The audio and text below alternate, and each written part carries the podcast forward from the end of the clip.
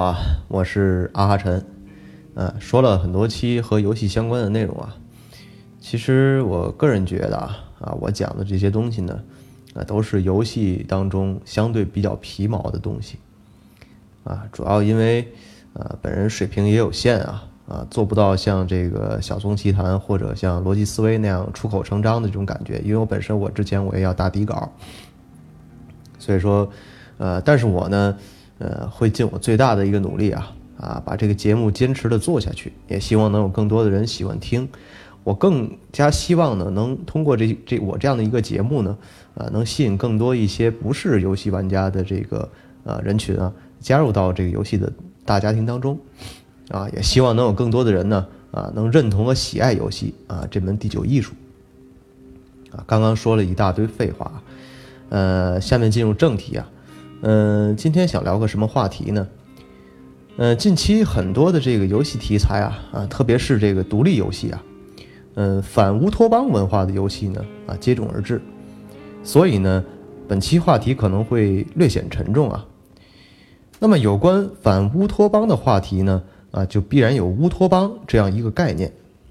我们先来，首先先来了解一下啊，什么是乌托邦啊？啊，乌托邦的本意呢？就是没有的地方啊，或者叫好地方。呃，乌托邦这三个字连起来的意思呢，啊，就是空想的国家啊。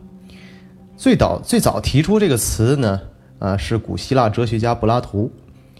啊，空想社会主义的创始人呢，啊，英国人托马斯·摩尔呢，啊，在他的名著《这个乌托邦》中呢，虚构了一个航海家，也就是拉斐尔啊，希斯拉德。这个人呢，航行到了一个奇乡异国乌托邦的这种旅行见闻啊，在那里呢，呃，财产是公有的，人民是平等的啊，实行着按需分配的原则，大家统一穿统一的这种工作服啊，在公共餐厅就餐啊，官吏呢是公共选举产生的。他认为呢，私有制呢是万恶之源啊，必须消灭它啊。当然，这本书大家如果感兴趣的话，可以去看看。书的全名呢比较长啊，叫《关于最完全的国家制度和乌托邦新岛的啊既有益又有趣的全书》。像乌托邦这样一个美好的存在，我们为什么要在很多的现实题材中加入反乌托邦这样一个看上去与美好相反的事情呢？啊，我个人认为啊，反乌托邦出现在各类题材当中呢，实际上呢是为了表达。追求现实啊，追求真实。古人言啊啊，生于忧患，死于安乐。反乌托邦的各种情节呢，也可以使很多的呃题材，或者让很多小说的读者啊，更加深刻的了解到现实的弊端啊，从而去其糟粕，引以为戒。那么就要解释一下什么是反乌托邦啊？反乌托邦呢，又叫敌托邦啊，或者叫废托邦啊，与乌托邦相对啊。啊，特指充满丑恶与不幸之地，啊，这种表面社会表面上啊充满和平啊，但内心却充斥着无法控制的各种弊病，啊，比如阶级矛盾啊、资源紧缺啊、犯罪啊、迫害等等，刻画出一个令人绝望的未来啊。某些作品描述的反乌托邦社会中呢，啊，物质文文明泛滥于并高于精神文明啊，精神依赖极受控于物质，啊。人类的精神呢，在高度发达的技术社会，并没有真正的自由。那么这就非常好理解了，啊，不管是电影、小说或是游戏，借用反乌托邦这种题材呢，其实更像是劝世良言。游戏其实对于反乌托邦这样一个概念就比较深入的诠释，不管是剧情、对话、整个世界观，啊，都能很好的契合到这个点上。那么我们今天呢，就要去扒一扒。哪些游戏是以反乌托邦为题材创作出来的，并且是以什么样的形式呈现的？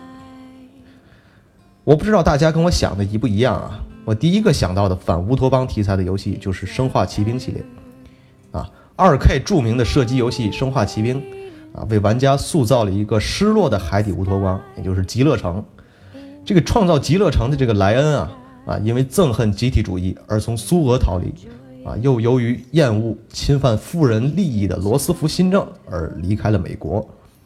他不接受一切需要照顾弱势群体利益的制度和宗教。决定建设一个只属于精英人物啊，人人都能够自由发展、为自己谋福利的这样一个乌托邦。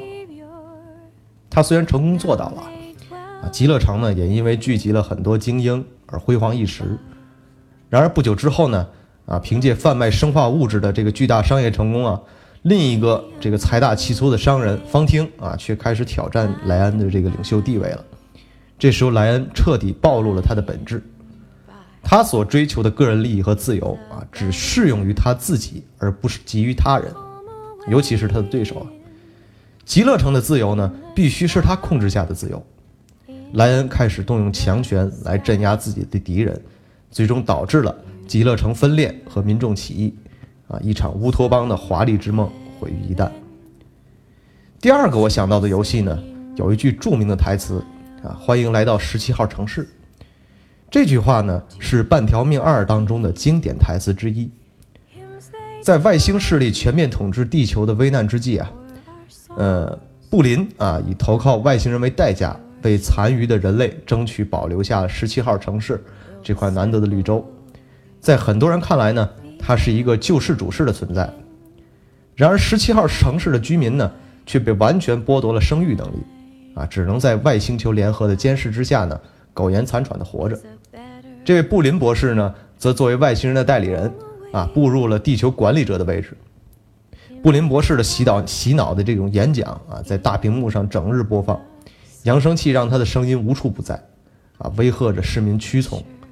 而高耸入云的堡垒呢，更像是外星统治的象征。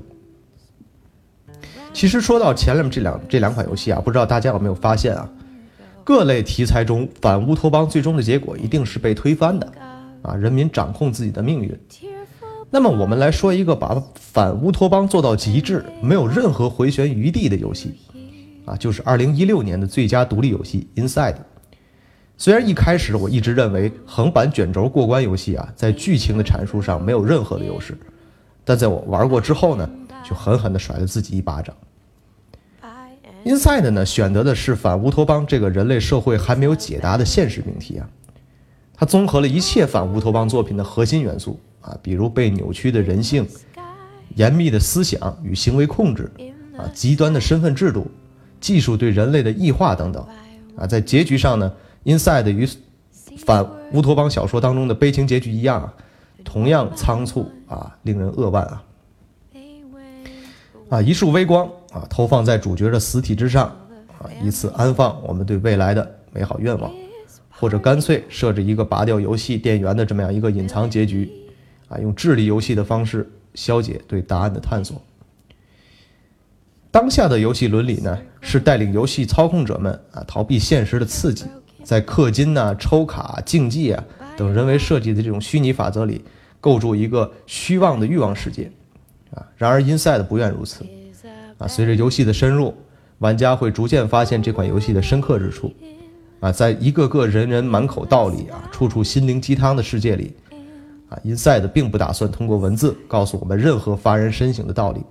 相反啊，它运用前进、小跑、跳跃、推拉等极其简单的游戏语言，把玩家重新带回到现实世界，面对人类的共同命运，啊，并要求我们对此做出回应。啊，小男孩是谁呀？他在哪里？他面对的是什么呢？并进一步追问：我又是谁？啊，我处在什么样的一个位置？小男孩面对的只是他一个人的困境。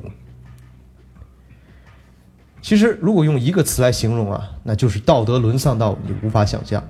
啊，所谓爱莫大于心死，所谓杀人诛心啊，尤为可怖啊。